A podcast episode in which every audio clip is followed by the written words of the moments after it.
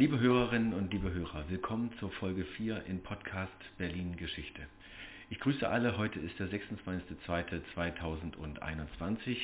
Gegenüber sitzt mein guter Freund Jan, 38 Jahre, Magister in Politik, Philosophie und Germanistik. Du hast hier studiert in Berlin. Hallo Christoph. Hallo. Ich habe in Potsdam studiert. Stimmt, genau. Wo hast du studiert? Ich habe in Göttingen studiert. Ah ja. Ja, genau. Dann wissen jetzt auch alle, wo ich geboren wurde. Das hatten wir ja schon mal in einer Richtig, Folge. genau, in Folge 2.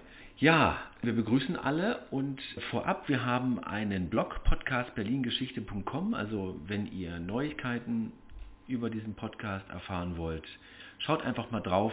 Gerne auch teilen, liken und generell auch unseren Podcast, den ihr bei iTunes, bei Google und so weiter finden könnt, gerne abonnieren und liken. Das hilft uns, mit der Sache voranzukommen. Genau. Jan, ich würde gerne auf Berichtigungen und Ergänzungen der Vorwoche kommen. Erstmal hast du ein paar Mal gesagt Via Regii. Kannst du noch mal sagen, was das ist? Das ist eine alte Straße aus dem Mittelalter. Die ging von Stettin nach Leipzig und dann noch weiter über Berlin. Weißt du, wo die beiden Straßen sich treffen? In Berlin? Nein, In Magdeburg? nein. An einem Ort bei den Linden. Weil, kennst du das slawische Wort für Linde? Nein. Was, wie heißt es denn auf Russisch? Linde. Linde. Der Lindenbaum. Weiß ich nicht. Das Polsus Lipa. Okay. Treffen sich in Leipzig. Okay. Ist aus dieser Stadt auch später eine große Messeort geworden. Okay, deswegen Via Regii. Ja, Ähm, jetzt kommt wieso, was hat das denn, was gibt's denn da zu korrigieren? Nee, da gibt es nichts zu korrigieren, aber du hast es ein paar Mal erwähnt und mir ist dann irgendwie, also mir, mit mir selber ist dann aufgefallen, dass ich gar nicht weiß, was das ist. Ja. So. Äh, Dann haben wir gestern gesagt, äh, beim letzten Mal gesagt, ja, der Vorgänger vom Papst Clemens V., mir war das nochmal, uh, oh, mir war das nochmal, Bonifatius der Achte. Und das Attentat, was der Schöne initiiert hat, das war von, das heißt Attentat von Anagni und war 1303. Das waren so die Infos, die ich noch so nachreichen wollte. Hast du irgendwie noch was, was du ergänzen wolltest zur letzten Folge? Ich habe Feedback bekommen, dass ich dir nicht so oft reinquatschen soll. Aber das hast du auch aber auch diese Einwortsätze, ne? also, das, also diese Einwort Einwürfe, das geht nicht. Ein Satz Ich finde finde das gar nicht so schlimm, dich ab und zu zu unterbrechen. Nein, es ist so manchmal, dann rede ich auch immer mich um Kopf Ja, aber es ist natürlich höflicher, wenn man anderen ausreden lässt. Ja, wir haben diesmal keine Kommentare oder sowas bekommen, deswegen äh, können wir darauf auch nicht eingehen. Und ich möchte übergehen zum Punkt der Interessierte, die Interessierte der Woche. Hast du einen Vorschlag? Ich habe einen. Ja, ich nicht. Erzähl mal. Also mein Vorschlag wäre MP und DH. Man kann diese, diesen Gesichtsausdruck von mir jetzt nicht hören. Ne? Das sind die, die, die Kürzel unserer Mütter, Ach so, ja. ja, die uns beide in dem Podcast unterstützen. tun sie das? Also meine ja und deine auch. Ja, Ja? Stimmt. Hm. Okay. Okay. mir diese tolle Tour nach Brandenburg zu den Ja, gemacht. Eben. Und ich finde, Eltern sind auch immer gute Kritiker. Ja, Ja, und von daher würde ich sagen, die Interessierten der Woche sind, sind einfach unsere Eltern, unsere Mütter. unsere Mütter. Mein Vater interessiert sich dafür gar nicht. Meiner schon. Ah, ja. Jan, ich habe dich noch nicht gefragt, wie es dir geht. Ja, mir geht's ziemlich gut. Ich bin gerade hierher gelaufen, habe den Vollmond über dem Tempelhofer Feld aufgehen sehen. Das war wild, romantisch oder romanisch. Du wirst mir heute den Unterschied erklären zwischen Romantik und Romanik. Das, wird, Werde ich das? Das wirst du vielleicht tun. Ansonsten hätte ich gedacht, es wäre echt total schön, wenn wir jetzt einfach nach Berlin-Mitte laufen könnten und dabei ein bisschen quatschen und uns dann etwas über die Stadt erzählen. Das geht aber dann wahrscheinlich aufnahmetechnisch nicht so gut. Das geht schwierig, ja. Und dann ist mir die Idee gekommen, da könnten wir sogar Leute einladen. Da können wir auch so eine Teilnehmergebühr erheben, vielleicht so 300 Euro oder ne, sagen wir mal 400 Euro, weil du hast ja einen Doktor, ne? Ja, hm, ja. Was hast du eigentlich nochmal studiert? Na, ich habe Medizin studiert, ja, und ich bin Chirurg im Berlin-Brandenburger Raum, sagen wir es mal so, ja. Aber trotzdem interessiert in Geschichte.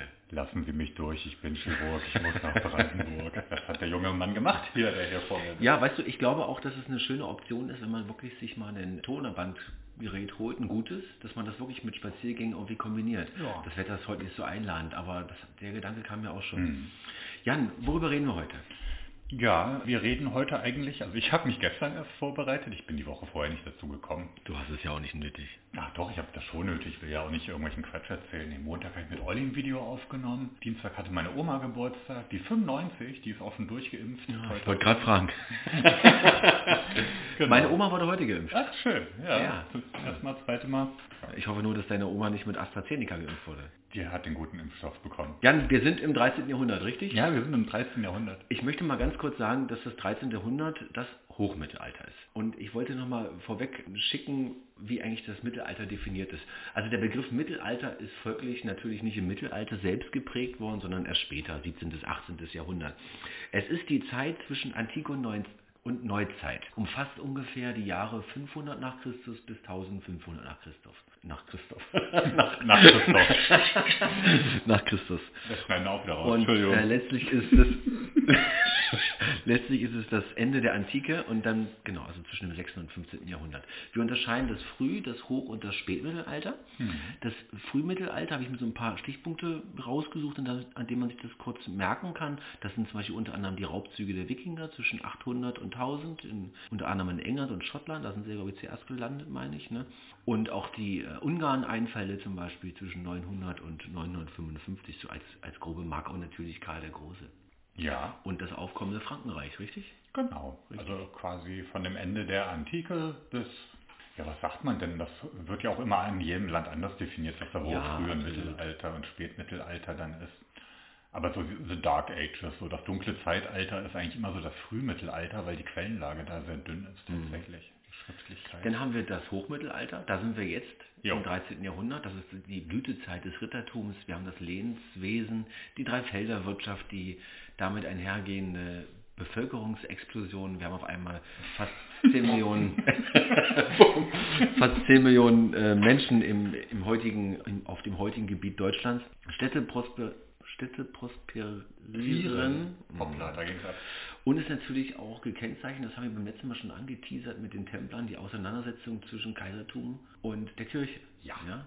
Denn natürlich fallen die Kreuzzüge auch noch in diese, auch in diese Zeit, auch wenn sie im 12. Jahrhundert begannen, aber ich meine, der vierte ist doch noch im, Das ist schon alles 13. Mittelalter. Jahrhundert. ja. So, dann haben wir das Spätmittelalter, Hm. 13. bis, bis 14. Jahrhundert, aus den Klöstern heraus unter anderem entwickeln sich erste Universitäten. Hm. Und, äh, natürlich der Buchdruck Die Pest. die Pest, genau, der Buchdruck mit der Verschriftlichung von, von Wissen und natürlich äh, die Entdeckung der neuen Welt mit Christoph Kolumbus, Ja. auch das fällt ins Spätmittel. Also das einfach mal, um ganz kurz zu erklären, was ist Mittelalter und äh, wie ist es unterteilt.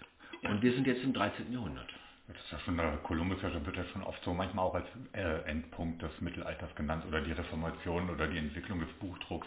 Halt da, wo dann auch schon alles in Richtung Renaissance geht, dann von Italien ausgehend. Aber wir sind im 13. Jahrhundert und ich möchte nochmal tatsächlich ein Stück vorlesen aus diesem tollen Buch, was ich hier habe. Welches Buch, Jan? Äh, Berlin-Geschichte, herausgegeben von Wolfgang Ribbe und Ich zwar, dachte von Christian Beck. das ist der Verlag CH Beck. Weißt du, wer Christian Beck ist? Ja, nein. Doch, das war ein Fußballspieler vom FC Magdeburg. Immer oder? noch. Immer noch. Ja. Hat mit den meisten Tore geschossen. Ach Mensch, hier, du Un Okay. Universalgelehrter hier. Nein, es ist aus dem Au- Aufsatz von Winfried Schich, das mittelalterliche Berlin, also die Zeit 1237 bis 1411. Und als Übergang von der letzten Folge zur heutigen Folge möchte ich da noch eine kleine Passage zitieren. Sehr gerne.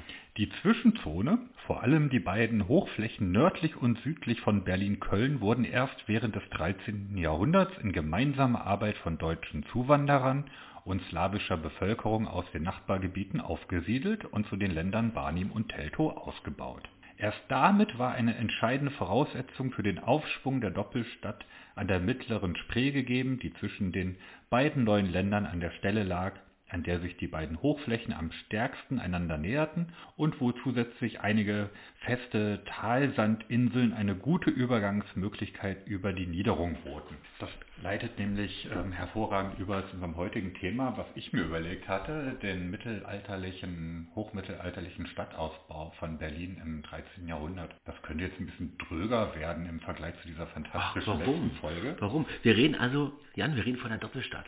Wir reden von einer Doppelstadt. Die Doppelstadt ist Köln auf der einen Seite mit C-Ö-L-L-N und natürlich in Berlin. Und lass uns doch einen kleinen virtuellen Spaziergang machen. Und lass uns von der Axel Springer Straße kommen. Wir gehen auf der Axel Springer Straße gen Norden, gehen auf die Leipziger Straße nach rechts, nach Osten. Über das erste Wasser kommt, sind wir in Neukölln, in Köln. sind wir in Köln. Wir sind in Köln. Ja, Altköln, genau. Dann geht's über die nächste kleine Brücke Hm? und wir sind im Nikolaiviertel. Wir gucken nach links und sehen welche Kirche sehen Die wir? Nikolaikirche. Die Nikolaikirche. ja. Und wir sehen das Alexa, was 700 Jahre später gebaut wird. Ich war übrigens Weihnachten mal im Alexa. Am 24.12. Warum? Mach doch nicht sowas. Ja, genau. Man kann auch Geschenke im Internet kaufen. Gleich, fahr doch gleich nach Neukölln. Jan, was meinst du, wie, äh, wollen wir darüber sprechen, wie so eine Mittelalterstadt aussah? Ja, und ich finde, da können wir mit unserem Ansatz wieder rangehen, so den wir von Computerspielen her kennen. Ja, okay. Ja? Also du bist irgendwo im Nirgendwo, so im bewaldeten Gebiet und du kommst jetzt dahin, weil da gibt es jetzt neue Handelswege und neue Straßen. Und du brauchst erstmal einen sicheren Ort zum Siedeln. Was nimmst du denn da für einen Ort? Na, ich suche auf jeden Fall einen Ort, bei dem ich natürliche Grenzen habe. Wasser zum Beispiel. Genau. Darum ist meine Vermutung, dass Köln sogar ein bisschen älter ist als Berlin oder zuerst besiedelt wurde, weil die, das ist ja von den Spreearmen so umflossen da. Das ist ja auch heute noch eine Insel. Der nördliche Teil der Museumsinsel ist ja dann später gebaut worden, aber Altköln, das ist das so, wo der Petriplatz ist. Ja. Das kann man heute kaum noch erkennen, weil dafür fährt ja der Mühlendamm rüber. Das ist ja eine achtspurige Straße inzwischen. Und die Petrikirche, die steht auch nicht mehr. Ist nicht. Ach stimmt, Berlin hat ja nur ein Ufer. Ja, an der zur Spree. Es gab Obwohl natürlich, da, obwohl natürlich da die Frage ist, wie, wie praktisch ist das wirklich? Ne? Ich meine, wir sind ja, wir sprechen auch von einer Zeit, wo Brückenbau kein Pappenstiel ist. Gab es da denn eigentlich schon Brücken? Hast du da was gelesen? Es gab eine uralte Holzbrücke. Also der Mühlendamm ist tatsächlich die älteste Brücke, die die beiden Städte verbindet. Wie breit ist denn die Havel da? Sieben, acht Die Meter? Spree. Meine ich doch. Also es ist nicht besonders breit. Okay, und dann gehen wir jetzt durch diese Mittelalterstadt Hm. im 13. Jahrhundert. Ja. Also erstmal, glaube ich, haben wir relativ schlechte Straßenverhältnisse. Der, der Müll wird auf die Straße geschmissen. Ja. Oder in den Fluss. Es gibt keine Kanalisation. Der ganze Dreck ist auf der Straße. Es gibt ja auch so Bilder von Mittelalterhäusern. Und besonders bei Burgen ist das auch schön illustriert, wie diese Plumpsklos auch an der Wand hängen. Ne? Und die sind quasi aufs Klo gegangen und die Exkremente fallen auf die Straße. Die Garderobe. Nein, die hatten da manchmal auch so einen Turm, ne, wo es nach unten ging. Auf jeden Fall ist es unglaublich, unglaublich dreckig. Ja, wie sieht es noch aus? Bleiben wir nochmal da in Köln. Also wir haben da so einen geschützten Ort, da Mhm. wo wir äh, uns erstmal niederlassen können. Von Wasser geschützt, dass wir auch nicht angegriffen werden können. Da können wir Mhm. wahrscheinlich so ein paar bisschen Erde ausschütten und vielleicht ein paar Holzspieße reinmachen. Mhm. Da haben wir so eine Palisade, schon mal so eine Art naja, Mauer, Wehranlage oder so halt einen geschützten Raum, damit da keine wilden Tiere kommen. Keine Bären, keine Wölfe, keine Ja. Wildschweine. Kannst du vielleicht, be bevor wir weitergehen in die, zum Beispiel in die ersten Gebäude und erste Kirchen und so Mhm. weiter, mal erläutern, das ist mir irgendwie nicht ganz klar, warum trotz dieser direkten Nachbarschaft man da, da, zwei Städte draus macht. Warum haben die sich nicht gleich zu einer Stadt zusammengetan? Das weiß man nicht. Kann sein, dass das auch unterschiedliche Herrschaftsverhältnisse waren. Zum Beispiel, es kann sein, dass Köln dem Markgraf von Brandenburg gehört hat, aber Berlin zum Beispiel erst den Herzögen von Pommern oder Jaxa von Köpenick, weiß man nicht. Was ich dann später noch gefunden habe, wir sind jetzt wirklich gerade noch so bei der Gründung Ende des 12. Jahrhunderts. Es gibt dann später einen rasanten Ausbau von Berlin und Köln ab der Mitte des 13. Jahrhunderts. Und da habe ich auch noch eine schöne Theorie. Aber das ist ja erstmal quasi, das ist ja noch kein, kein sicheres Land. Es ist noch gar keine etablierte Herrschaft. Das heißt, die Leute, die sich dort niederlassen, waren ja dann Risiko, vermutlich risikofreudige Kauf Fernhandelskaufleute, ähm, die da halt Gewinne machen konnten. Klassenclowns, Klassenclowns, ganz viele Klassenclowns. Ganz viele Klassenkampf, ja, Leute... Hast du doch immer gesagt, Berlin ist die Hauptstadt der, Kla nee, Der Klassenkasper. Alle, alle Klassenkasper kommen nach Das Berlin. später. Nee, was du gemeint hast noch mit diesem, dass das dreckig ist. Es gab ja, also gerade an der Burg, wo, wo haben denn eigentlich die vornehmen Leute immer gesiedelt? Was denkst du? Was meinst du? Wo in einer Stadt Hm? oder weiß nicht, vor den Toren? Nee. Im Schulturm? Keine Ahnung. Nee, ziemlich, meistens relativ weit oben auf dem Berg, Okay. in der Oberstadt. Kennst du so. das Lied? Der geh nicht in die Unterstadt, spiel nicht mit den Schmuddelkindern, weil die ganzen Abwasser und alles, was du aus dem Fenster kippst, das fließt dann ja auch den Berg runter und äh, landet dann in der Unterstadt bei den Ah, okay. Schatten und den niederen sozialen Schichten. Das äh, sieht man in Berlin dann auch später. Ne? Also die vornehmen Schichten wohnen ja, ja auf dem Prenzlauer Berg oder in Kreuzberg 61 und alle, der ganze Dreck fließt runter in den Sumpf. Unser Keller ist trocken. Ne? Unser Keller ist Ja, trocken. ich habe mal in der Obernstraße gewohnt, da ist, sind mir zwei Matratzen unterm Hintern weggeschimmelt. Ist, Meinst du die, die Wohnung, wo ich gesagt habe, das ist aber eine schöne Wohnung? ja, genau.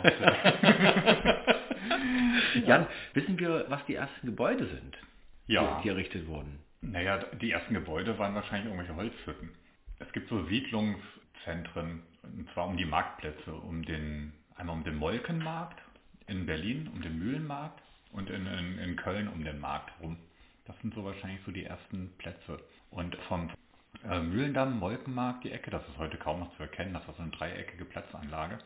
Da hat sich dann später die Fernhandelsstraße auch durchgegangen und das ist da in der Nähe im Nikolaiviertel. Das ist wahrscheinlich zwischen Molkenmarkt und Nikolaiviertel ist so dieses älteste Siedlungszentrum Molkenmarkt. von Berlin. Wo, wo war der Molkenmarkt nochmal? Molkenmarkt ist am, am Mühlendamm. Das ist da, wo die alte Münze ist. Jan, ich habe noch einen schönen Exkurs. Hm. was glaube ich vielen Hörern interessiert, eine Erkrankung, die ja vor der Pest, die Pest ist ja später im im 15., 14. Jahrhundert und hat ja, glaube ich, jeden dritten Europäer dahin gerafft. Die Erkrankung, die das 13. Jahrhundert prägt und die Jahrhunderte vorher, ist ja die Lepra-Krankheit. Hm. Also es ist eine bakterielle Erkrankung vom Mycobacterium leprae. Es befällt Haut und Nerven. Sie gehört immer noch laut WHO zu den sechs gefährlichsten Infektionskrankheiten. Über 200.000 infizieren sich pro Jahr, davon 80% Indien, Brasilien, Indonesien, Inkubationszeit Monate bis Jahre. Also man kann sich nach 20 Jahren kann man noch die Lepra entwickeln. So und woher es ist eine schwach ansteckende Tröpfcheninfektion, also das Gegenteil von Corona. Was ist jetzt das also, im, im, also jeder weiß ja, ja, bei Lepra fallen irgendwie die Gliedmaßen ab und so weiter. Das liegt daran, dass sich Blutgerinnsel entwickeln, die Nerven und Ge- Gefäße, die verstopfen dann und die Ex- Extremitäten können abfaulen und abfallen. Und ich glaube, das hat, die Lepra hat sich vielleicht durch den Fellhandel ausgebreitet, das sozusagen in den Fellen dieses Bakterium hockt. In den Pelzen, ja. In den Pelzen, genau. Und die, ja, die Lepra hatten, die waren stigmatisiert, ja. Die wurden in Lepra-Hospitälern vor der Stadt untergebracht. Das waren Aussätzige, das waren dann teilweise auch Kaufleute vorher, die reich waren Ja. und auf einmal aussätzlich waren. Und ich bemühe immer gerne so Beispiele aus Film und Fernsehen. Vielleicht hat der ein oder andere Braveheart geguckt. Und da ist zum Beispiel ein sehr hoher Adliger, ein sehr hoher schottischer Adliger, der so ähm, die, die Fäden spinnt, um Robert the Bruce auf den Thron zu verhelfen, indem er mit dem König fraternisiert und gegen äh, William the Conqueror, heißt nee, nicht William the Conqueror, William, naja, egal. Der, der hat zum Beispiel Lepra, lebt total zurückgezogen, ist eigentlich ein, war, früher mächtiger Fürst, ein schottischer Fürst und ist jetzt nur noch zurückgezogen, verfällt, man, man sieht diese Knubbel im Gesicht. Also das vielleicht nochmal ganz kurz zur Lepra-Erkrankung, weil viele haben es schon gehört und jetzt mal so ein paar Basics dazu geliefert. Gab es da nicht auch so einen König Balduin von, von Jerusalem? Hat er nicht auch so eine eiserne Maske oder sowas, weil der Lepra hatte? das weiß ich nicht. Das weißt du nicht. Mag sein. Wo kommt denn das Wort Aussätziger her? Weißt du das? Aussätziger, nee. Die Leprahäuser, die waren ja vor den Toren der Stadt, ne? Ja. Warum? Waren die, waren die da in Quarantäne oder? Vielleicht infektiologische Urinstinkte der Menschen Ja, zu sein, isolieren. Die Aussätzigen. Wusstest du, dass Berlin auch ein Leprahaus hatte? Ja, aber ich weiß nicht, wo es stand. Das ist, da war das ähm, Georgenspital, das stand in etwa da, wo heute der Alexanderplatz ist. Also auch schon außerhalb der mittelalterlichen Stadtmauer von Berlin. Es gibt übrigens noch Reste der mittelalterlichen Stadtmauer in Berlin zu sehen. Wo denn? Zwischen Weisen und zwischen Littenstraße. Oh Gott, wo ist denn das? Mach mal, mach mal einen virtuellen Spaziergang an bekannten Orten. Das kann man googeln. Das kann man auf der Karte nachgucken. Das ist zwischen Spree, das ist da bei der Parochialkirche. Wenn man schon in Richtung Franziskanerkloster geht, im Grauen Kloster, da Okay. findet man auch noch eine Ruine davon. Haben die auch direkt an die Stadtmauer gebaut. Die Stadtmauer wurde aber auch erst so Mitte des 13. Jahrhunderts gebaut. Genau, also wenn wir von den Anfängen von Berlin und Köln ausgehen, dann sprechen wir eigentlich nur von dem Gebiet um den Kölner Markt, um die Petrikirche. Mhm. Und bei Berlin um den Alten Markt, also den Molkenmarkt und das Nikolaiviertel. Das ist in etwa so die, die Keimzelle der Stadt, der Doppelstadt. Da kann man sich, das waren auch die ersten beiden Kirchen, so die, die Petrikirche.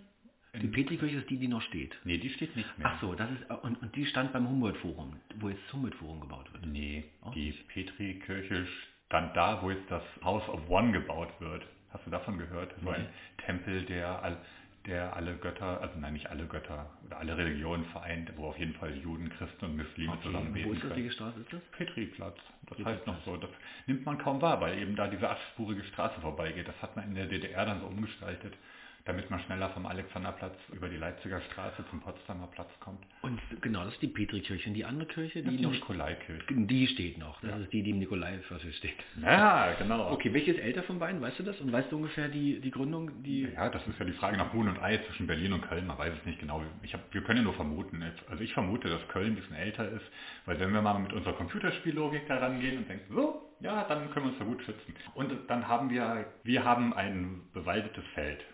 Da liegen so ein paar Steine drauf und was machen wir jetzt? Wir brauchen Ressourcen. wir brauchen Ressourcen. Wir wollen Häuser bauen. Wir nehmen das Holz von den Bäumen, Wir nehmen die Feldsteine von dem Feld und können aus den Feldsteinen die Kirchen bauen. Und aus dem Schlamm die Mörtel machen. Ja, und den Lehm und dann natürlich auch die äh, Fachwerkhäuser, die damals errichtet wurden. Ja, aus Lehm kann man ja, das isoliert ja super, das ist auch ein ganz toller Werkstoff eigentlich.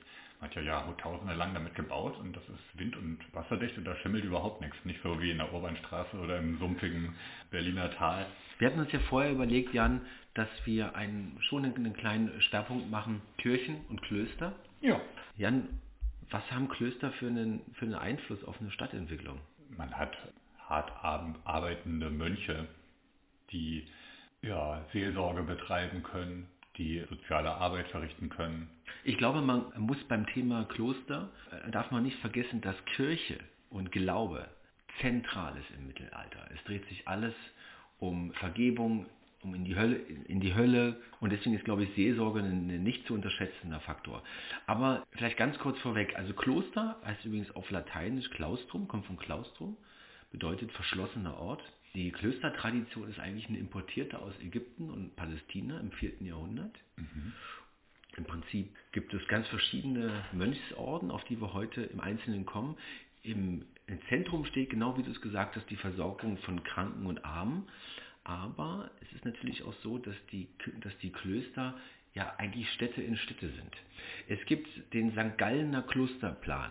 Das ist ein erhaltener Klosterbauplan, der auch äh, vielfach wissenschaftlich untersucht wurde. Und ich glaube, jeder, der sich mit der Thematik beschäftigt, der kennt sich damit aus. Und dieser, ba dieser Bauplan, der beschreibt ganz schön, was alles dazugehört zu einem Kloster. Das, ich, das, das möchte ich mal aufzählen. Das ist einmal die Klosterkirche, das Skriptorium, die Sakristei, wo man sich auf den Gottesdienst vorbereitet, die Unterkunft für Gastmönche und Torräume, ein Kreuzgang, das Dormitorium, wo geschlafen wird, das Refektorium, wo gegessen wird, Latrinenanlage, Waschraum, Gästehaus, aber auch ein Hospital, ein Novizenhaus, denn aber auch, ganz wichtig, zahlreiche Wirtschaftsbauten, also Handwerksbetriebe, Gartenanlagen mit Zäunen, Mauern und Wegen. Dann gab es Arzneigärten, wo Beete angelegt wurden. Also das heißt, dort, wo ein Kloster war, sind natürlich, die mussten sich ja versorgen selber mussten autark leben und waren natürlich auch darauf angewiesen, Dinge zu produzieren und eben dort auch auf dem Markt anzubieten. Und das waren teilweise wirklich gut ausgebildete Leute mit guten Waren, die letztlich auch auf dem Marktplatz angeboten wurden, von Vieh,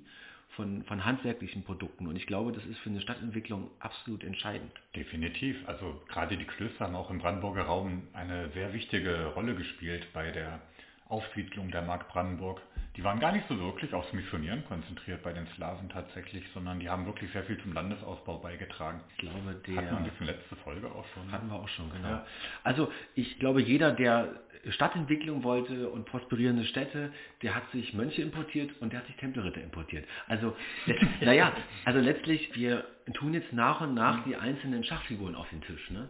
Ja. muss man mal sagen. Hatten beim, beim letzten Mal haben wir die Tempelritter. Jetzt kommen auch wirklich äh, aktiv angesiedelte Orden, ja, die Städteentwicklung ankurbeln sollen. Was glaubst du denn, was ist so ein Klosterorden, also was hat es denn für die Leute so attraktiv gemacht, so einem Klosterorden beizutreten? Na, das ist eine gute, eine Steilvorlage ist das. Also auf jeden Fall wichtig ist es zum Beispiel für Frauen. Für Frauen war das natürlich ein Rückzugsort.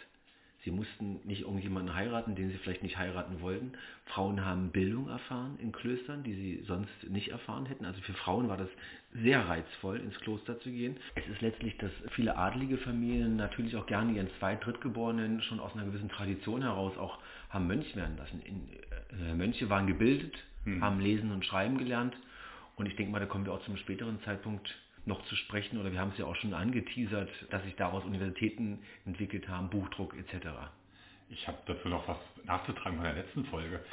Und zwar habe ich mal herausgefunden, wo die Handelsstraße zwischen Spandau und Berlin lang ging. Die ging über den Nonnendamm. Ne? Über den Nonnendamm? Ich habe ja Nonnenkloster bei Spandau. Ja, weißt du, was das ist, in Nonnendamm? Weißt du, wer das kommt? Weißt du, was das für Nonnen waren? Nee. Nee? Habe ich mir nicht gemerkt. Also, der Nonnendamm, das war ein Benediktinerinnenkloster, was 1239 in Spandau gegründet wurde. Und der Markgraf Johann I. von Brandenburg und Otto III., das sind, glaube ich, die Brüder von Albrecht dem Bären, wenn ich das richtig in Erinnerung habe. Sag nochmal, welche? Johann der Erste und Otto der Dritte? Ja, sind das nicht Söhne von oder Nachkommen von Das sind die fünften Markgrafen, ja, das waren schon ja. Ur, Ur Also auf jeden Fall haben ja. die die äh, Benediktinerinnen dort angesiedelt. Und ich habe mir sogar eine, eine Karte rausgesucht, jeder, der Spandau kennt. Ihr kennt den Ikea. der über die Ruhrlebener Straße geht. Wir, sitzen, wir sind auf der Ruhrleber Straße, fahren gen Westen, lassen den Ikea rechts liegen, fahren über die Havel. Und jetzt das Gebiet rechts von uns, kurz bevor es auf, den, auf die Klosterstraße geht und den, auf, und den Altstädter Ring. Der Altstädter Ring ist die Straße, die uns sozusagen zum Bahnhof Spandau führt. In diesem Dreieck an der Havel, da war das Benediktinerkloster. Das ist aber, das gibt es nicht mehr. Das ist, da gibt es keine, keine Überreste mehr von. Christoph, das ist spannend wie Spandau am Sonntag. Übrigens haben zu diesem Kloster äh, noch mehrere Gemeinden gehört, elf Dörfer, unter anderem Gato, Klado, Seeburg, Tegel, Lübser, äh, Lübars, nicht Lizo und ja, genau. Und genau wie du sagst, der Nonnendamm hat daher seinen Namen. Weißt du, was Lizo, weißt du, was aus Lizo geworden ist? Nee. Charlottenburg. Ah, okay. Das ist da an der Spree, Spreebogen, das war auch ein altes slawisches Dorf. Okay. Ja, der Nonnendamm, das war ja so ein Knüppeldamm. Ging voll nach Berghain irgendwie. Aber das war halt, haben diese Holzstähle in diesem sumpfigen Untergrund da, damit die da hinpildern könnten. Auch zur Jungfernheide. Ne? Das hängt damit auch zusammen da. Das ist halt die alte Straße von Spandau äh, nach Berlin. Und die ging dann auch über Moabit und dann wahrscheinlich über die Oranienburger Straße, die man heute noch kennt dann durch das Spandauer Tor nach Alt-Berlin rein. Und dann verlängert die sich in Berlin als Spandauer Straße und trifft genau auf den Wolkenmarkt, auf okay. den alten Markt. Also im Prinzip wollte ich es ja vorhin in einer anderen Reihenfolge machen, ja, aber du hast, den Nan, du hast den Non dann zuerst erwähnt. Lass mich einen kleinen Exkurs machen. Liebe Hörerinnen und Hörer, ich komme schon wieder auf Umberto Eco. Und woran denken wir alle bei Mittelalter und Mönchen? Natürlich denken wir an den Namen der Rose. Und ganz ehrlich, Jan, es ist für mich einer der Lieblingsfilme nach wie vor. Ich finde ihn ganz toll. Und ich möchte, dass wir uns beschäftigen mit den unterschiedlichen Orden. Wir können uns sicherlich, ich glaube, ich glaube, der Großteil kann sich an diesen Film erinnern. William von Baskerville hat die graue Kutte. Graue Kutten haben die Franziskaner. Zu denen kommen wir später. Er ist zu Gast bei denen, die schwarze Kutten haben. Und die schwarzen Kutten sind die Benediktiner. Ist das sowas wie Hells Angels und Bandidos? Weiß ich nicht. Vielleicht ein bisschen frommer. Aber die mit den schwarzen Kutten, das sind die Benediktiner, gegründet von Benedikt von Nursia bereits 529. Das ist der älteste Orden, der älteste katholische Orden. Zudem gilt der Benedikt von Nursia auch als Patron der Schulkinder, der Lehrer, der Bergleute, der Höhenforscher, der Kupferschmiede, der Sterbenden. Und äh, wenn man ihn anbetet, hilft das gegen Fieberentzündung, Nieren- und Gallensteine, habe ich gelesen. Gesundheit. Ja. Das Motto ist ora et labora et lege. Bete und arbeite und lies. Ja, also das ist der älteste Orden des westlichen Ordenslebens. Also das sind die schwarzen Kutten, die Benediktiner. Und wir haben als erstes Kloster im Westen des heutigen Berlins in Spandau das Benediktinerinnenkloster. Also nicht das erste, aber das erste, was wir heute erwähnen. Hm. Ja, genau. Dann haben wir noch den Inquisitor bei hm. dem Namen der Rose. Und was ist das für ein Orden?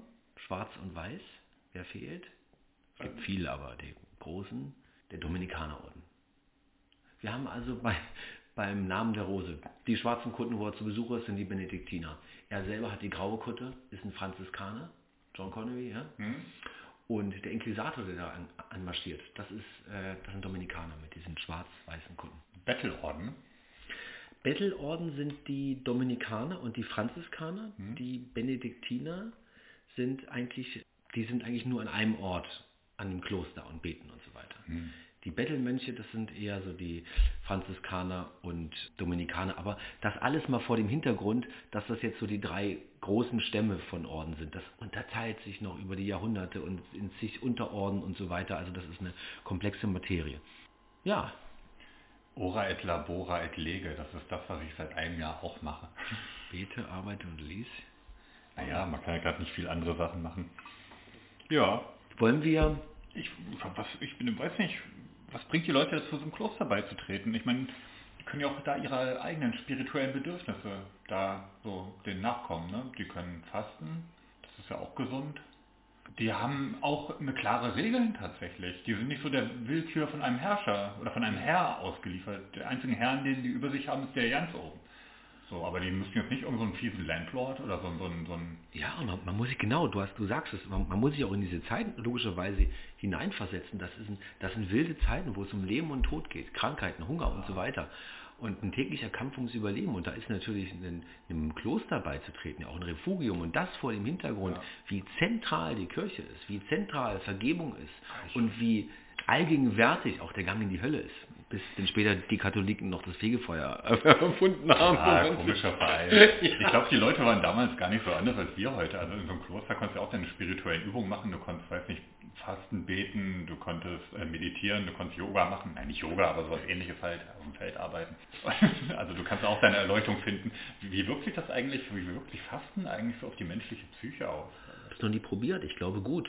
Ja. Ich glaube, sonst wäre es nicht etabliert, Ja, oder? nicht, dass wenn man so zu, zu wenig isst, dass man dann auch so Erscheinungen bekommt, wenn du ganz hart arbeitest und eigentlich nur Wasser trinkst. Also, weißt du, schön, dass du das erwähnst. Ich habe in Vorbereitung auf den Podcast eine sehr interessante Dokumentation gesehen. Es gibt ja immer sieben Tage, also eine Doku-Reihe, die heißt sieben Tage und dann bei einer bestimmten Berufsgruppe. Hm. Und das hieß sieben Tage unter Mönchen oder so hieß das vom, vom, vom WDR. Das ist immer ganz, ganz schön produziert und da hat der Reporter einen Orden besucht und sein Resümee nach sieben Tagen, dass es ihn wahnsinnig entschleunigt hat, Hm. dass er wiederkommen will, Ja. temporär. Retreat? Und ja, die waren halt so super äh, gesettelt, aufs Wesentliche konzentriert, nicht abgelenkt von digitalen Medien und so weiter. Die Vorzüge, du hast recht, die, vielleicht haben sich die, die Menschen haben sich auch nicht groß geändert. Die Glaube ich nicht. Ne? sind vielleicht ähnliche wie, wie damals. Aber so Klöster waren ja auch richtig praktische Institutionen. Also war ja zum Teil auch Hotel, du konntest da ja unterkommen. Dann die Schreibstuben, die Skriptorien, die haben ja Wissen tradiert, die haben die Bücher abgeschrieben, teilweise noch von der Antike. Das kommt ja auch in der Name der Rose vor. Ja, wie die Bibliothek abbrennt und Ja, er mit dieser, mit dieser Hand, oh, krieg ich eine Gänsehaut, wie er mit der Handvoll von, von bedeutenden Büchern da rauskommt. die Komödie des Aristoteles, ach, das ist so ein schöner postmoderner Schinken, muss ich dir als Literaturwissenschaftler nochmal Ja, sagen. Das ist, aber- Kloster haben auf jeden Fall eine riesengroße Rolle gespielt. Auch die Zisterzienser, Prämonstratenser und wie sie alle hießen. Wollen wir das nächste Kloster besuchen? Ne? Vielleicht das erste Kloster. Das erste Kloster Das in erste Berlin. Kloster. Welches ist das erste Kloster? Graue Kloster. Das Graue Kloster. Ja. Das Graue Kloster. Machst du mit uns den, den virtuellen Stadtgang? Ja, da braucht man gar nicht so weit gehen. ne? Das graue Kloster ist das Franzi Franziskanerkloster, weil die hatten graue Kutten, ne? Richtig, sehr Na, schön. Ja. schon was, schon hast du was gelernt. ja. Du hast ja vorhin auch hier, hier Otto, Otto 1 und, und wie heißt der, Johann 1 und Otto 3 erwähnt. Na, ne? die haben die Benediktiner geholt, ne? Ja, die haben auch die, waren die haben auch die Franziskaner geholt, meine ich. Auf jeden Fall weiß ich, es gab am, es gab an der Stadtmauer in Berlin, ne, wenn man diese mittelalterliche Stadtmauer von der Waisenstraße nach Norden verlängern würde, oder einfach die Straße lang geht in Richtung Mühlendamm, Richtung Alexanderplatz, dann Mhm. findet man da die Ruine von dem Grauen Kloster. In der Klosterstraße. das wurde damals direkt an der Stadtmauer gebaut. Weiter hinter, jetzt unter dieser großen Straße, hatten auch die Markgrafen ihren Hof. Die hatten also den alten Hof oder äh, ihre Aula. Das, wenn die Markgrafen in Berlin waren, haben die dort Hof gehalten und ich glaube, einer von den Markgrafen hatte auch einen Franziskaner als, als Beichtvater und der, die haben dann den Ja. Teil von diesem kurfürstlichen Hof haben die dann den äh, Franziskanern vermacht und darum war das in Richtung Oderberger Tor. Genau, also die, und, und da haben wir auch wirklich noch Ruinen. Vom Grauen Kloster. Jo. Und das Graue Kloster ist das erste Franziskanerkloster in Berlin. Kurz Fakten dazu. Also der franziskanische Orden hat sich äh, gegründet von, gegründet von Franziskus von Assisis. 1181 bis 1226 hat er gelebt. Und der ist als Bettlerorden gegründet. Das heißt, das waren auch wirklich Mönche, die mitunter auch wirklich rumgelaufen sind, Spenden empfangen haben und so weiter. Der Orden, den kann man in drei Orden grob unterteilen. Der erste Orden begründet sich auf den Orden der minderen Brüder und umfasst die Minoriten, die Franziskaner und die Kapuziner, das hat man auch schon mal gehört. Dann gibt es 1517 eine Teilung, wo sich die Orden nochmal noch mal unterteilen. Da gibt es einen zweiten Orden, der besteht nur aus Nonnen, auch da gibt es wieder verschiedene Zweige, Klarissen. Und 1221 gründet sich auch noch ein dritter Orden, der ursprünglich, der hauptsächlich von Menschen beigetreten, also da traten hauptsächlich Menschen bei, die die franziskanischen Ideale außerhalb der Klausur eines Klosters umsetzen wollten. Genau, Franziskus von Assisis Leitmotiv möchte ich jetzt mal vorlesen, Jan. Und zwar, das ist Matthäus 19, Vers 21. Der reiche Jüngling. Und Jesus spricht. Und siehe, einer trat zu ihm und sprach, Meister, was soll ich Gutes tun, damit ich das ewige Leben habe? Er aber sprach zu ihm, was fragst du mich? Nach dem, was gut ist, gut ist nur der eine. Willst du aber zum Leben eingehen, so halte die Gebote. Da sprach er zu ihm, welche? Jesus aber sprach, du sollst nicht töten, du sollst nicht Ehe brechen, du sollst nicht stehlen, du sollst nicht fa falsch Zeugnis geben. Ehre Vater und Mutter und du sollst deinen Nächsten lieben wie dich selbst. Da sprach der Jüngling zu ihm, das habe ich alles getan, was fehlt mir noch? Jesus sprach zu ihm, willst du vollkommen sein? So geh hin, verkaufe, was du hast, gib's den Armen, so wirst du einen Schatz im Himmel haben, und komm und folge mir nach. Da der Jüngling das Wort hörte, ging er betrübt davon, denn er hatte viele Güter. Jesus aber sprach zu seinen Jüngern, Wahrlich, ich sage euch, ein Reicher wird schwer ins Himmelsreich kommen. Und weiter sage ich euch, es ist leichter, dass ein Kamel durch ein Nadelöhr gehe, als dass ein Reicher ins Reich Gottes komme. Da das die Jünger hörten, entsetzten sie sich sehr und sprachen, ja, wer kann denn selig werden? Jesus aber sah sie an und sprach zu ihnen, bei den Menschen ist es unmöglich, aber bei Gott sind alle Dinge möglich. Ja, das ist Matthäus 19, Vers 21. Schön. Und insbesondere der Passus, wer vollkommen sein will unter euch, verlasse alles, was er hat und gebe den Armen. Das ist der Leitspruch der, der Franziskaner. Christliche Nächstenliebe. Christliche Ich Nächstenliebe. finde das mit dem Kamel und dem Nadelöhr schön. Finde ich auch, ja. Und auch nochmal, wie am Ende das so ein bisschen relativiert. Na Gott kann das ja doch noch so biegen, dass auch Reiche in den Himmel kommen. Das finde ich ganz Ja, Ja, übrigens, die erste Niederlassung von den Franziskanern ist 1221. Also es ist schon auch der erste Orden, der nach meiner Kenntnis und meiner Recherche hier zwischen Elbe und Oder aufkreuzt. Oh, ja. Und das Kloster eben aufschlägt. Wann, wann wurde es jetzt gegründet? Haben wir das? Äh, 1250. Ja, das ist, das ist in den Quellen nicht so ganz klar. Es ist auf jeden Fall der älteste Backsteinbau Berlins, Okay. die Klosterkirche. Es hat sich ja im Mittelalter dann ja auch eine Änderung der Bautechnik ergeben. Okay. Ähm, man hat ja erst so mit Feldsteinkirchen gebaut, zum Beispiel die Nikolaikirche, die ist unten noch ganz aus Feldsteinen erbaut. Das sieht man auch noch und auch Richtung Westen richtig, es gibt auch so Wehrkirchen. Wenn da irgendwie Stress im Verzug war, konnte sich die Bevölkerung dann in die Kirche retten und war dann von, von starken Feldsteinmauern erstmal geschützt. Und das ist noch so diese romanische Bauweise. Zum Beispiel bei der Nikolaikirche findet man darunter eine ähm, dreischiffige romanische Basilika. Mhm.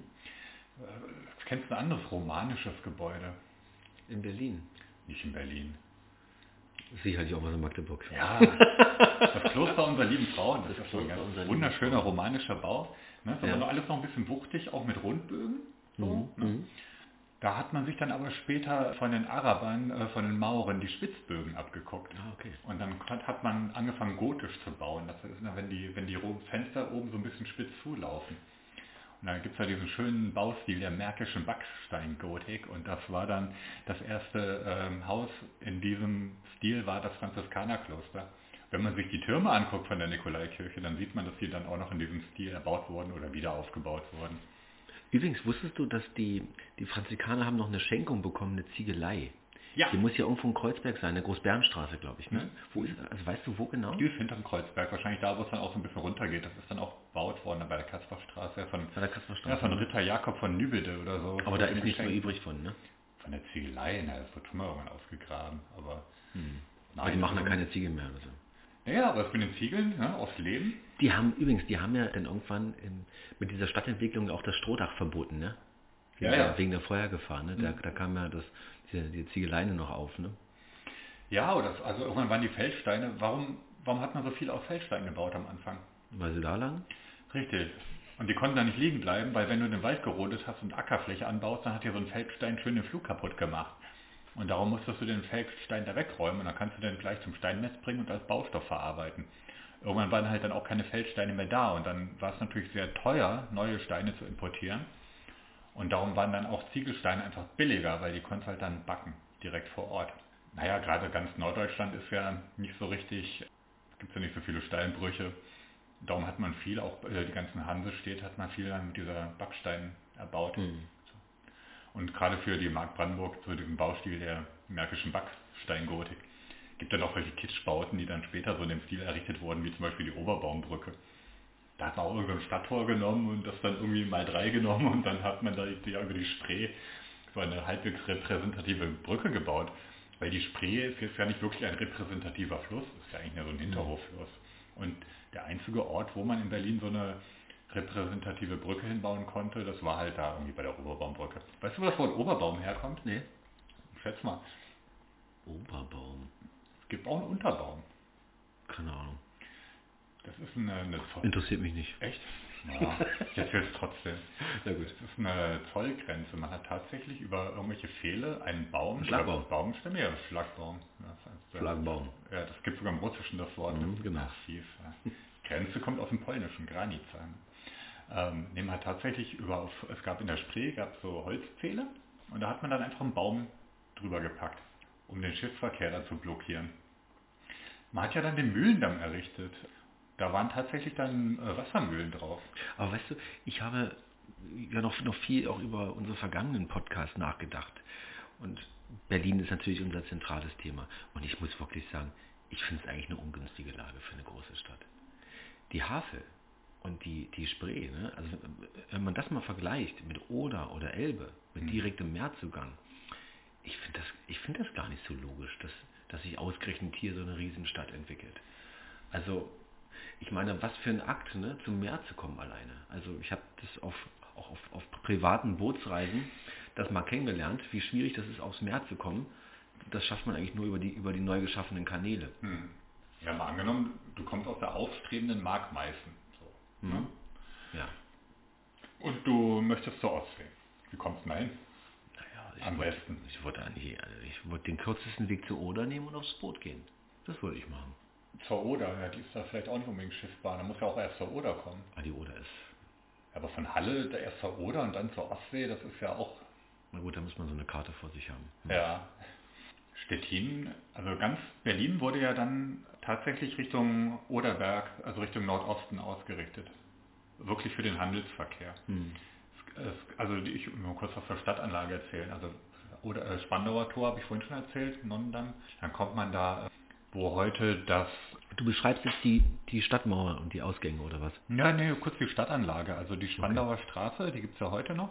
Und man, wenn man von der Hackischen Markt vorbeiläuft, Richtung Berlin rein, findet man ja rechter Hand äh, noch eine uralte Kirche. Die steht auch immer noch da. Und zwar ist das das Heilige Geist Spital, die Kapelle davon. Okay. Ne, es war also das Spital der Kranken, also das Krankenhaus von der Bürgerschaft von Berlin. Da ist noch die Kapelle erhalten und da ist, ist das heute ein Festzeit von der Humboldt-Uni. Also es ist eines dieser wenigen mittelalterlichen Gebäude in Berlin, die überhaupt noch stehen. Das ist direkt an der Spandauer Straße. Wenn man die Straße weitergeht, kommt man dann zum Wolkenmarkt und dann weiter gibt es noch die Stralauer Straße Richtung Stralau. Die gibt es Mhm. immer noch. Und da war wahrscheinlich dieser alte Drehübergang, der günstiger war als Berlin, zwischen Stralau und Treptow. Das war dann ja von Jagdzahl von Köpenick das Gebiet. Und, Da ähm, muss ich erst noch drüber nachdenken, aber ich glaube dir. und eine Straße, die dann auch neu angelegt wurde, also die Kirchen, die wurden ja immer in Ost-West-Richtung ausgerichtet. Mhm. Und Mhm. diagonal dazu hat sich dann so ein, so ein Straßennetz auch entwickelt. Nee, was heißt entwickelt? Es wurde tatsächlich angelegt. Also man denkt immer, die mittelalterlichen Städten, die sind alle so gewachsen, wie der Hase gerade gelaufen ist, aber die wurden wirklich planmäßig dann auch angelegt. Und dort gibt es dann die Oderberger Straße, die ähm, kreuzt, die geht orthogonal zur Spandauer Straße. Das ist die heutige Rathausstraße, oder Mhm. später Kö Königstraße, Rathausstraße am Roten Rathaus vorbei, Richtung Alexanderplatz und da war das Oderberger Tor. Und das, das heißt, das war die Hauptverkehrsstraße und da war auch das Rathaus dann später in Berlin. Und das passt jetzt auch, also, also deine Ausführungen passen jetzt auch in den zeitlichen Kontext, von dem Mhm. wir sprechen, ja, im 13. Jahrhundert. Das sind alles sozusagen frühes Straßen, die 13. Jahrhundert. frühes 13. Jahrhundert. Genau. Also wir haben, zuerst kam ich mit äh, Umberto Eco und liebe Hörerinnen, liebe Hörer, natürlich komme ich jetzt mit Ken Follett, das tut mir leid, Die Säulen der Erde.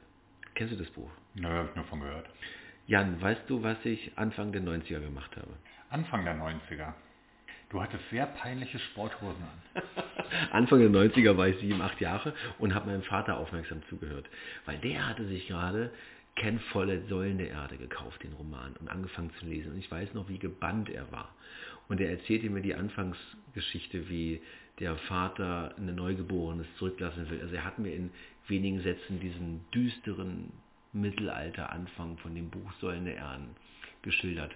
Habe es dann später auch selber gelesen. Und im Mittelpunkt in diesem Buch steht ein Kathedralenbau. Und das Buch illustriert und verdeutlicht wunderbar, wie eine Stadt um eine Kathedrale herum sich entwickelt, wie wichtig eine Kathedrale ist, wie wichtig ein Prior ist, wie sehr ein Prior Einfluss hat auch auf den Markt. Ich erwähne das deswegen, weil eben viele Hörerinnen und Hörer sicherlich auch dieses Buch kennen und dann auch diese Geschehnisse auch so ein bisschen in unsere Stadt Berlin auch abstrahieren können. Deswegen heben wir ja auch diese Klöster hervor. Macht das Sinn? Ergibt Sinn, ja. Ergibt Sinn. aber ähm, wir hatten ja keine Kathedrale in Berlin. Nee, wir hatten keine Kathedrale. Äh, Stimmt, ja. aber Kirchen. Also ich denke, dass, dass, das schon, äh, dass das schon bedingt vergleichbar ist. Warum ich so aushole, ich möchte einfach er erklären, warum wir jetzt auch so die Klöster so sehr oder die kirchlichen Bauten so sehr in den Mittelpunkt rücken. Wir haben über die Benediktiner, Benediktiner gesprochen, wir haben über die Franziskaner gesprochen und es fehlen natürlich die Dominikaner. Jan, was haben wir denn an dominikanischen Bauten in Berlin? Nicht mehr. Also es gab eine... Das Kloster. Das Dominikanerkloster. Gibt es das noch? In Köln. In Köln, in Köln, in Köln, in Köln wurde 1297, hm. ist, noch 13. Jahrhundert, ja. wurde das Dominikanerkloster gegründet. Und das ist, das ist nämlich da, wo dieses Humboldt-Ding entsteht gerade. Du meinst das Stadtschloss? Das früher Stadtschloss ist. Wieder aufgebaut. Da, ja. da stand früher das Dominikanerkloster. Das stimmt. Am Ende der Breite. Genau. Die wurde 1747 abgerissen, weil sie baufällig war. Und es gibt einen schönen Artikel aus dem Tagesspiegel von 2008. Den möchte ich mal ganz kurz vorlesen. Berlin versteckt hinter einem riesigen Sandberg, direkt vor dem Staatsratsgebäude am Schlossplatz, ist ein Teil der Berliner Geschichte zu besichtigen. In zwei Metern Tiefe ragen die Fundamente der ehemaligen Domkirche aus dem Sand. Dazwischen riesige Feldsteine, aber auch neue Abwassergullis, verrostete Rohre, Stahlträger und 50 bis 80 Leitungen, bei denen alle heute für die Adern in Berlins Unterwelt Verantwortlichen den Kopf schütteln und erklären, meine sind das nicht sagt Grabungsleiter Peter Fuchs. Der Archäologe und seine 20 Mitarbeiter nutzen die Zeit bis zum Baubeginn auf dem Schlossplatz, in den Randbereich des einstigen Kölns vorzudringen. Dies sei die erste Grabung, die uns zu den Wurzeln zurückführt, sagt Landeskonservator Jörg Haspel und Landesarchäologe Matthias Wemhoff. Freut sich, hier an der Ecke zur breiten Straße den Mikrokosmos eines Klosters zu entschlüsseln. Dieses Kloster der Dominikaner wurde am Rande des spätmittelalterlichen Kölns anno 1297 gegründet. Ja, also da gab es sozusagen die archäologischen ja. Ausgrabungen. Und die Dominikaner das hatte ich vorhin schon erwähnt, als Eselsbrücke nochmal zurück zu Umberto Eco, der Inquisitor Bernhard Gouy, das ist eine historische Person, mhm.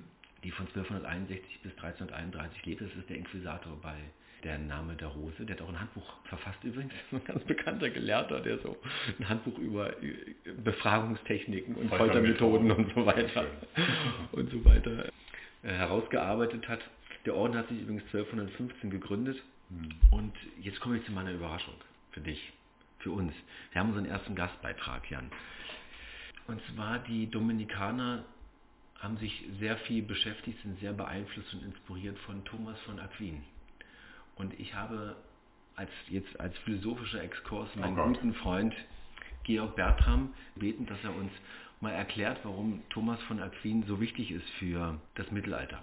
Lieber Georg, Du bist ordentlicher Professor an der FU in Berlin und du bist unser erster professioneller Gast.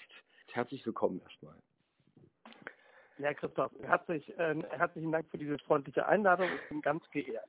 Schön. Du weißt, ich muss dich schon aus Prinzip fragen, bist du damit einverstanden, dass wir dieses Gespräch aufzeichnen, dass wir es in unserem Podcast verwenden? Ja, selbstverständlich bin ich damit einverstanden. Genau, deshalb telefonieren wir doch. Super.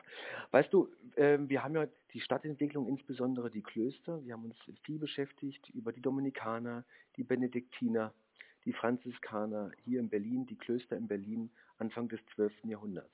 Und man stößt ständig ja. auf den Namen Thomas von Aquin. Georg, warum ist das so?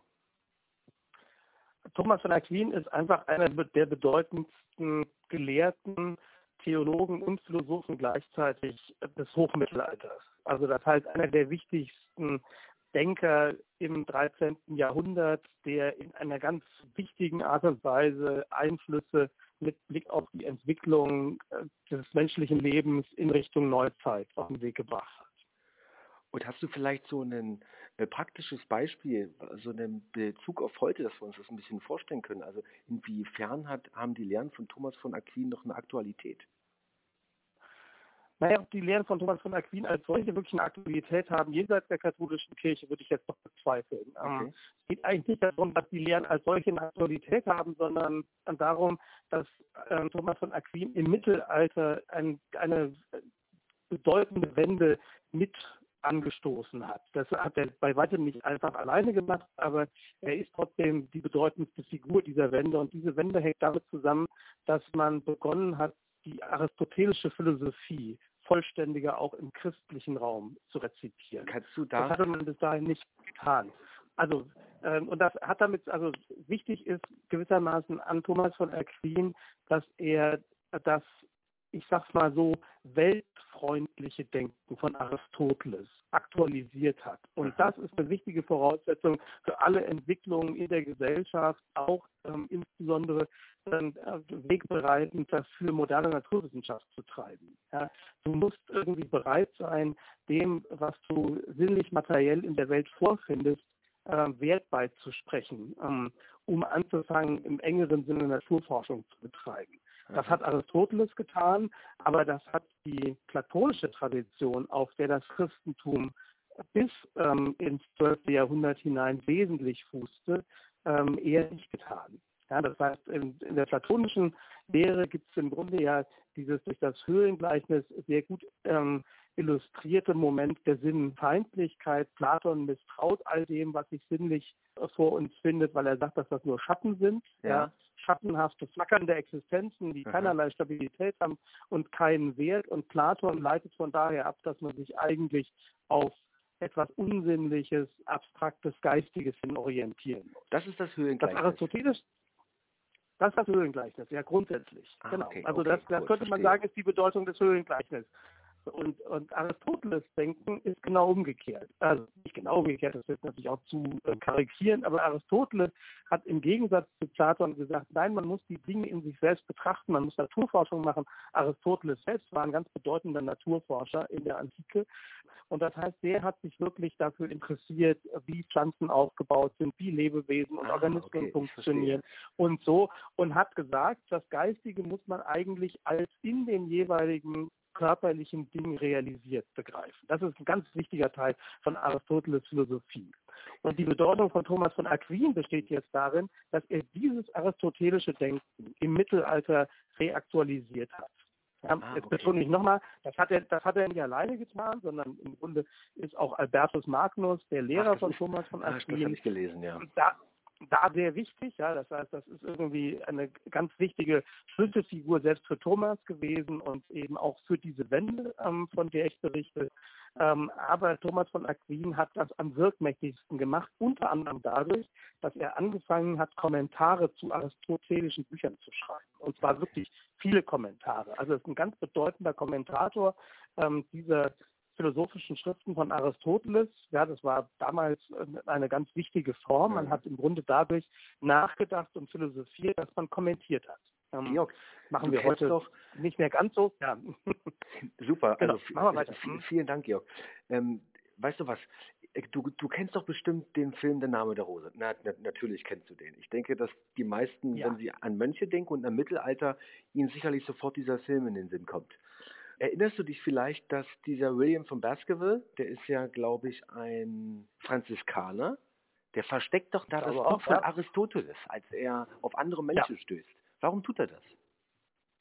Das, das, hat also mit dem zu tun, worüber wir gerade sprechen. Also das Buch, worum es geht, in, an der Name der Rose, ist das aristotelische Buch über die Komödie, was als verschollen gilt.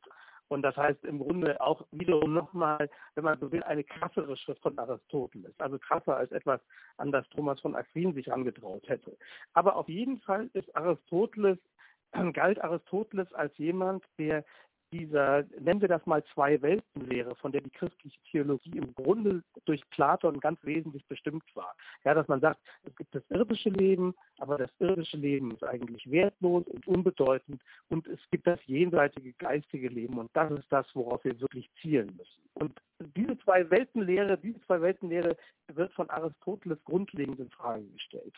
Und das heißt, grundlegend wird gedacht, dass wir eigentlich sagen müssen, nein, das diesseitige Sein, das, worin wir leben, die Welt äh, der Bäume, Straßen, Häuser, all dessen, was uns umgibt, das ist das wirklich Vollkommene.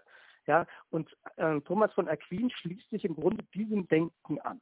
Und jetzt können wir noch eine weitere Schleife drehen und sagen, die Rolle von Thomas von Aquin hat auch viel damit zu tun, dass er im Grunde einerseits die arabische Aristoteles-Rezeption gewürdigt, aber sich gleichzeitig auch darin verdient gemacht hat, dass das Christentum gegen die arabischen Einflüsse geschützt hat. Okay. Also das heißt, es gibt, wenn man so will, so eine gewisse Doppeldeutigkeit. Im Grunde ist die große Bedeutung von Aristoteles in der arabischen Tradition immer bewusst gewesen. Wohingegen die christliche Tradition des Frühmittelalters im Grunde nur so einen ganz kleinen Ausschnitt von Aristoteles rezipiert hat, das logische Denken von Aristoteles. Aber gerade die so wichtige Naturphilosophie spielte da keine Rolle. Die Araber hingegen haben diese äh, Naturphilosophie von Aristoteles und auch das ganze naturforschende Denken von Aristoteles als extrem wichtig angesehen und intensiv rezipiert. Und das ist dann eben zur Zeit von Thomas von Aquin zunehmend auch ins christliche Denken eingeflossen. Und deshalb war es für das Christentum extrem wichtig, sich im Grunde gegen arabisch-islamische Einflüsse ah, okay. zu schützen, um als solches weiter bestehen zu können. Und das hat Thomas von Aquin ganz wesentlich mitgeleistet, dadurch, dass er sich gegen den sogenannten Averroismus ähm, in dieser Zeit sehr stark zu Wehr gesetzt hat. Also das heißt, im Grunde ist er ein Verteidiger des Aristoteles, aber eines christlich gelesenen Aristoteles.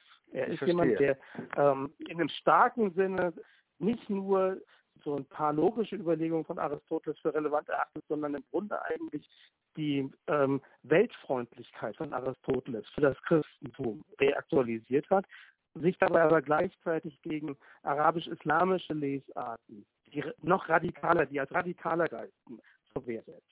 Vielen Dank. Klasse. Das Ein war toller Exkurs. Komplizierte Worte, entschuldige. Ja, aber genau. wir wollen unsere, ja. wir, wir machen ja einen Podcast von Line für Line, aber trotzdem haben wir einen Anspruch auf Vollständigkeit und versuchen natürlich immer wieder auch professionelle Stimmen zu Wort kommen zu lassen. Du bist unsere Erste. Georg, vielen Dank, dass du dir Zeit genommen hast. Sehr gerne, sehr gerne, lieber. Christoph. Ja, Jan, das war unser erster Gastbeitrag. Was sagst du? Sehr schön. Ich liebe Philosophen. ja. Ich bin ja auch einer und das ist einfach schön, wie man dann über solche Sachen dann so sprechen kann. Ja, nee, auf jeden Fall sehr interessant. Ich hatte Aristoteles auch äh, in der Philosophie, allerdings im Logikkurs. Und da ging es um die Gottesbeweise von Thomas äh, von Aquin. Okay. Also ich hatte Thomas von Aquin im Logikkurs und dann ging es um die Gottesbeweise. Und Aristoteles hatte ja eine Logik entwickelt. Und das fand Thomas von Aquin auch ziemlich cool. Und da hat er mit Hilfe von aristotelischer Logik versucht, auch Gottesbeweise zu erbringen. Das lief dann aber irgendwie darauf hinaus, so, ja, alle Hunde sind Tiere und daraus hat er dann geschlossen, dass alle Tiere Hunde sind. So, das ist natürlich Quatsch, so kommt es auch nicht auf den Gott. Aber man kann auf jeden Fall sagen, dass Thomas von Aquin versucht hat, Aristoteles mit dem christlichen Weltbild in Einklang zu bringen. Was man dann den Klostern, den Klöstern anrechnen muss, ist halt, dass sie wirklich antike Schriften gerettet haben bis in die Neuzeit dass die in den Skriptorien halt immer wieder von Hand abgeschrieben wurden. So ein Buch hält sich ja auch nicht ewig. Die mussten mhm. immer wieder neu abgeschrieben werden. Dann gab es eine intellektuelle Auseinandersetzung mit Kommentaren. Gut, den Averroismus würde ich jetzt nicht ganz so verteufeln vielleicht. ähm, Gerade, dass Aristoteles überhaupt heute noch im Abendland eine Rolle spielt, ist tatsächlich hauptsächlich äh, den Arabern zu verdanken. Weil das ist äh, im Frühmittelalter alles vergessen worden. Die ganzen Errungenschaften der Antike, die dann auch nicht so richtig mit dem christlichen Weltbild in Einklang zu bringen waren. Ich finde den, den Beitrag einfach deswegen wertvoll, weil er uns einfach auch so ein bisschen vom, ja, vom, vom philosophischen Zeitgeist auch berichtet, ja. der das 13. Jahrhundert mitprägt und der sozusagen diese Gotteshäuser prägt, die eben in Berlin standen. Ja. Ich habe da noch ein tolles Buch gelesen, das hieß The Swerve, da geht es auch um seinen Bookhunter, also um seinen italienischen Gelehrten, der dann irgendwie nach Deutschland fährt und die Klöster abklappert, ob dort noch irgendwelche antiken Schriften zu finden sind. Und das ist auch total spannend geschrieben. Und dann findet er noch eine Schrift von Petra, Schrift auch Petrarch, also es wird spät antiker Autor, meine ich. Und das ist natürlich klar. Also es ist natürlich ein vielspältiges Bild. Ne? Das dunkle Mittelalter verbindet man ja auch oft mit diesem rigiden Christentum, mit dem Ora et Labora, mit dem wenig Sinnesfreuden. Da bringt Aristoteles mit seinem Empirismus schon ziemlich viel Pep rein, ja. Bisschen mehr Pep Also rein, ja. wir haben heute, ja, was, was, was ist unser Resümee der Folge? Wir haben letztlich über die Anfänge der Doppelstadt ges gesprochen, über Köln, über Berlin. Mhm. Wir haben über die Rolle der Klöster gesprochen. Mhm. Welche Klöster es gab, haben wir abgelaufen. Und wir haben natürlich, wir haben den äh, Zeitgeist mal ein bisschen in den Podcast gebracht mit unserem schönen Gastbeitrag. Ja, Jan? Ich wollte noch was zu dem Dominikanerkloster sagen. Sehr gerne. Ähm, es, war ja, es wurde ja dann auch, wie du vorgelesen hast, als Domkirche. Mhm. Es wurde dann tatsächlich auch so genutzt, als das noch stand, bevor der Berliner Dom dann äh, neu gebaut wurde, erst von Schinkel und dann später das Gebäude, was wir heute noch sehen, da im äh, Anfang des 20. Jahrhunderts erst gebaut, der Berliner Dom, der mit der großen runden Ja. Kuppel. Ne? Der heutige Bau, der wurde von äh, Wilhelm II. dann irgendwie auch noch dahingesetzt, weil er wollte irgendwas vors Auge haben für vor Stadtschloss. Und da hat er sich da eine Billigkopie vom Petersdom in Rom dahingesetzt. Oh also einen barocken Protzbau, der dieses schöne klassische Ensemble da unter den Linden da, für das Forum Friderizianum, kommen wir später dazu, völlig verschandelt. Eigentlich müsstest du den ganzen Dom abreißen und irgendwo in Marzahn neu aufbauen. das passt da überhaupt nicht rein. Nein, und das Dominikanerkloster ist am Ende der Brüderstraße, Breite Straße. Und dort wurde dann später auch die Lange Brücke als Verlängerung der Oderberger Straße, der Rathausstraße gebaut, weil der Mühlendamm in Köln schon so sehr frequentiert war durch den Handelsverkehr und dass man da eine neue Brücke bauen musste. Und auf dieser Brücke, auf der langen Brücke, war später auch das Rathaus. Die haben von Berlin und Köln, von der Doppelstadt, haben die das Rathaus auf die Brücke gesetzt. Auf die Brücke. Direkt auf die Brücke. Also ich denke, wir haben einfach, ja, wir haben die Schachfigur, den Tempelritter aufs Brett gesetzt. Wir haben jetzt die Schachfiguren der, der, der Klöster aufs Brett gesetzt. Hm. Also einfach wesentliche Elemente, die, die, die Berlin haben groß werden lassen, ne? zu einer großen Stadt werden lassen. War damals so der Zeitgeist. Ja, Ja, Jani, was meinst du? Oder? ja ich Wir wollte, haben so viel, wir können, wir können sicherlich noch zwei Stunden länger reden. ja, wenn ich mir meinen Notizzettel so angucke, ich wollte eigentlich noch viel über die Stadtentwicklung und den Stadtausbau reden, aber das machen wir ein andermal. Das machen wir ein andermal. Ne? Ja, Jani, du, du hast mir die Hausaufgabe gegeben, ich soll mich um die Klöster kümmern. Was soll ich tun? Oh ja, gut. Gut, liebe Hörerinnen und Hörer, ich hoffe, ja, dass wir vielleicht in den nächsten Folgen ein bisschen wegkommen von Ken Follett und Humberto Eco. Mehr nach Berlin wieder rein. bisschen wieder nach, mehr nach Berlin rein, aber wir wollen ja auch, und das, ja, das soll es ja auch interessant machen, auch für Leute, die vielleicht nicht in Berlin wohnen, dass sie am, am Beispiel der Berliner Geschichte den historischen Kontext auch von uns laienwissenschaftlich vermittelt bekommen. Okay, Ne? ich schließe. Ja, ich Du auch? Ich schließe dann auch und Okay. öffne mir ein neues Bier vielleicht. Prost. Prost. Tschüss, bis nächstes Mal. Tschüss. Ciao.